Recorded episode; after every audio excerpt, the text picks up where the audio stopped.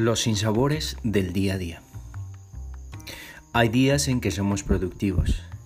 Hay días en que amanecemos alegres y celebramos todo, hasta una sonrisa, eh, un chiste, eh, ver el sol, ver una imagen, recibir un WhatsApp. Hay sonrisas por todo lado.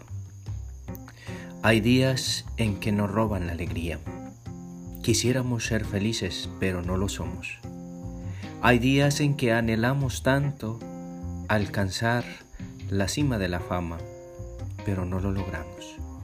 Como también hay días en que no sucede nada. No hay frutos. El día pasa, llega la noche, pero no hubieron frutos.